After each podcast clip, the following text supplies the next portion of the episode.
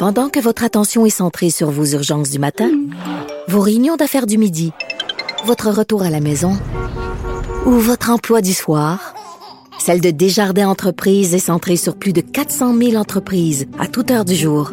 Grâce à notre connaissance des secteurs d'activité et à notre accompagnement spécialisé, nous aidons les entrepreneurs à relever chaque défi pour qu'ils puissent rester centrés sur ce qui compte, le développement de leur entreprise. Pour nous rejoindre en studio, Studio à commercial cube.radio.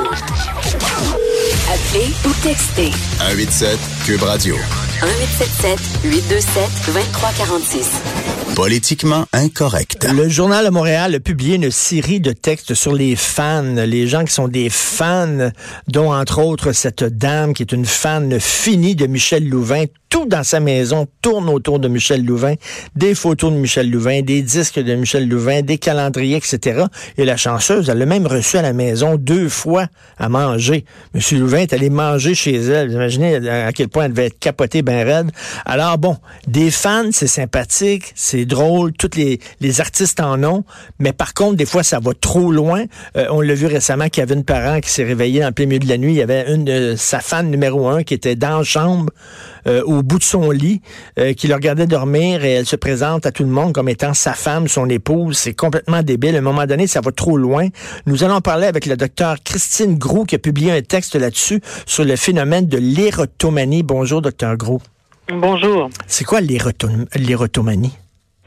L'érotomanie, euh, en fait, c'est un délire. Hein? C'est, vraiment une idée délirante. Et quand on parle de délire, on parle vraiment d'une croyance erronée qui est fondée sur une déduction ou une perception incorrecte euh, de la réalité. Donc, c'est une interprétation fausse qu'on fait de la réalité et ça devient notre réalité, puis on est convaincu que c'est vrai. Alors, c'est une, il y a un peu une perte de contact avec la réalité, si vous voulez, euh, et c'est vraiment dans la lignée du délire. Et là, les fans qui poussent ça trop loin, qu'est-ce qui pousse une personne soudainement à presque, à presque consacrer toute sa vie, euh, toutes ses pensées à une vedette, euh, une personnalité publique? Les, les causes sont, sont obscures, hein? c'est-à-dire qu'on est vraiment plus dans le registre des hypothèses que des certitudes là, quand on se demande qu'est-ce qui cause. Euh, mais c'est certain que euh, une prédisposition biologique, des carences affectives importantes, une fragilité ou une vulnérabilité importante au niveau de la structure de personnalité, c'est toutes des hypothèses qui peuvent euh, euh nous porter vers un peu comme comme les autres troubles délirants. Hein? C'est des hypothèses qui peuvent nous amener vers là. Euh, et c'est un, un, trouble complexe. Puis je vous dirais que moi, en 25 ans de psychiatrie, j'avais trois cas dans ma vie. Alors c'est quand même un Ah phénomène oui? qui est assez rare. Oui, mais, mais c'est impressionnant parce que ça résiste. Hein, euh, ça résiste à toute évidence. Et c'était bon, bien sûr, on veut, il y, a le, secret entre un psy et ses patients. Euh, on veut pas que vous alliez dans les détails, mais mais c'est quoi? C'était des gens qui euh, qui vous consultaient parce que justement le, le- leur idole prenait trop de place dans leur vie. Ben, dans un cas, par exemple, ça a été euh, une, une jeune femme qui était hospitalisée euh, sur des étages euh, et qui et qui avait la conviction que tous les professionnels qu'elle avait consultés étaient follement épris d'elle et un en particulier. Euh, et euh, dans un autre cas, c'était une personne qui était euh, hospitalisée, euh, non pas par choix, mais parce qu'il y avait eu des plaintes, parce que justement, elle avait euh, traqué, si vous voulez, où elle était follement éprise d'une d'une personne publique.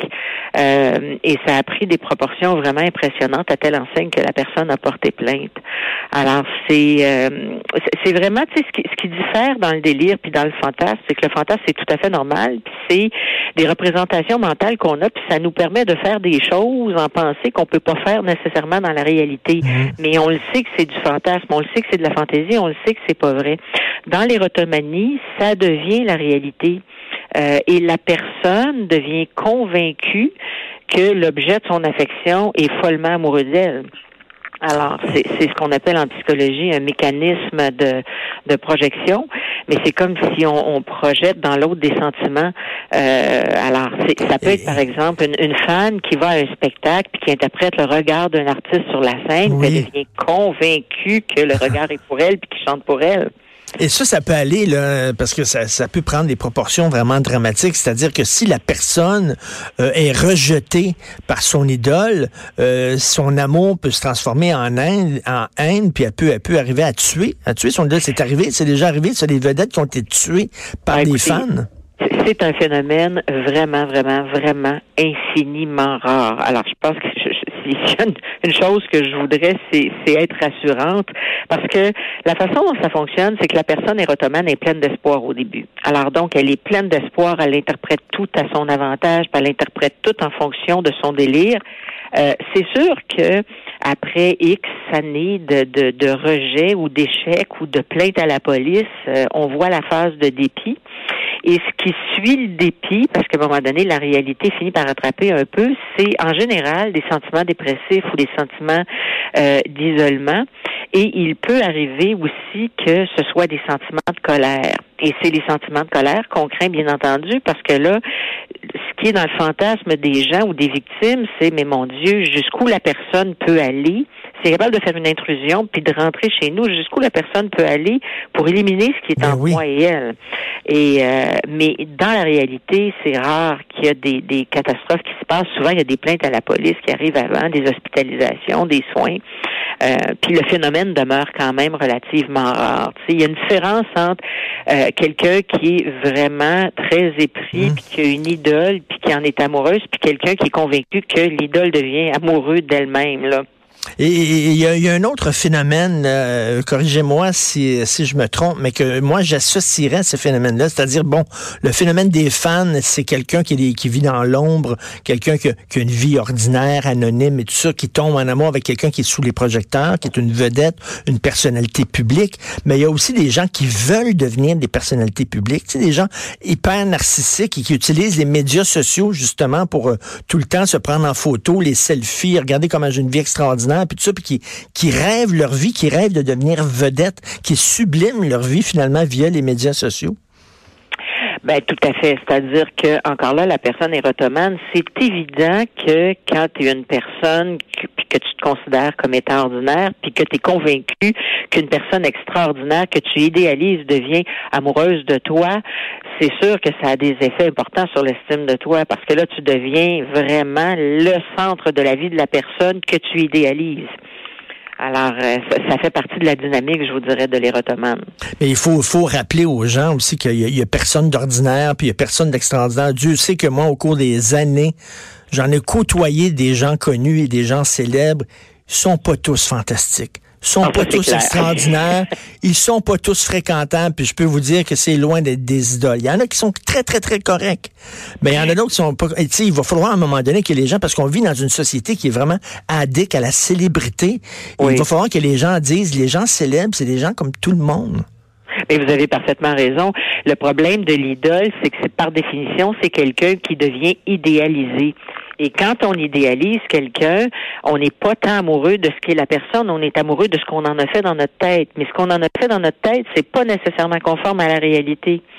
Et la, la personne érotomane ne désidéalise pas, c'est-à-dire qu'elle reste convaincue, euh, elle continue d'idéaliser la personne, mais évidemment, c'est une rupture de contact avec la réalité. Vous avez tout à fait raison de dire que la réalité est souvent tout autre. Ben oui, la réalité est souvent tout autre. Euh, il y a une affaire qui me rend extrêmement triste. Ça m'arrive, moi, des fois, de prononcer des conférences dans des écoles, de parler avec des étudiants. Et au fil des ans, je l'ai souvent raconté. Avant, lorsque j'allais dans des écoles et je leur demandais qu'est-ce que vous voulez devenir plus tard, c'était pompier, policier, euh, euh, policière, avocate, etc., euh, infirmière, euh, médecin. Aujourd'hui, ils veulent tous être chanteurs, ils veulent tous être artistes, ils veulent tous être, ils veulent tous être des vedettes. Et Et être connu. oui, être connu. C'est vraiment ça. C'est une maladie, là, maintenant. là. Tout le monde veut être connu. Oui, mais en fait, c'est une, vous avez raison, c'est un peu une, une carence de, de l'ego de la personne. C'est-à-dire que quand on se reconnaît soi-même, on a moins besoin d'être reconnu par le reste de la planète. Oui. Euh, mais, mais évidemment, quand c'est l'inverse, puis qu'on a besoin du regard des autres pour se donner une qualité, ben on est un petit peu plus vulnérable finalement. C'est ça, on compense, en fait. là. On compense le manque de, de, de certitude en soi. On n'est pas solide dans nos souliers. On a besoin du regard des autres pour nous réconforter dans qui nous sommes. Oui, puis des fois, ce qui nous réconforte dans ce qui nous sommes, c'est d'avoir un ami célèbre ou d'avoir quelqu'un de célèbre qui s'intéresse à nous ou d'avoir quelqu'un qu'on idéalise puis à qui on donne beaucoup de pouvoir euh, parce que ça rejaillit un petit peu sur l'estime qu'on a de nous. Alors, ça fait partie des fausses croyances, je vous dis. Oui, ça en dit long, dit long sur notre époque aussi, qui est totalement obsédée par la célébrité. Merci beaucoup, docteur Christine Groux. Merci. Ça m'a fait plaisir. Merci. Oh, je pourrais raconter des histoires de gens connus de, que tu fréquentes, puis il y en a qui sont fins, il y en a qui sont vraiment le fun, mais d'autres qui disent Ah ouais, c'est ça, pas fort, mais j'en trop de cul. C'est comme des gens extraordinaires. Il y a des gens extraordinaires pas connus, puis il y a des gens bien, bien ordinaires qui sont très connus. Euh, je suis pas sûr, moi je serais prêt à avoir un gros fan. Quelqu'un qui me suit. Dieu sait que c'est pas. Faites-vous-en pas. Sais pas, sais pas. Ça fait pas partie de ma vie quotidienne. Je suis pas un grand fan qui me suit, là. Au contraire, j'ai plus des, des, des, insultes et tout ça. Mais bref, alors, je veux finir cette, cette émission-là en faisant la promotion du livre de Mathieu Bock-Côté. Ça s'appelle L'Empire du politiquement correct. Et il annonce exactement ce qui lui est arrivé. Donc, ses ennemis lui donnent raison. Donc, ses ennemis disent, hey, ce gars-là, il a un diagnostic parfait de la société. La preuve, on agit exactement comme il dit qu'on agirait. Donc, vous lui donnez raison, bande de crétins. Hein, vous qui, qui est contre lui. Alors, euh, ça s'appelle l'Empire du politiquement correct. C'est un essai fantastique. Ça se lit extrêmement bien parce que Mathieu veut être compris de tout le monde.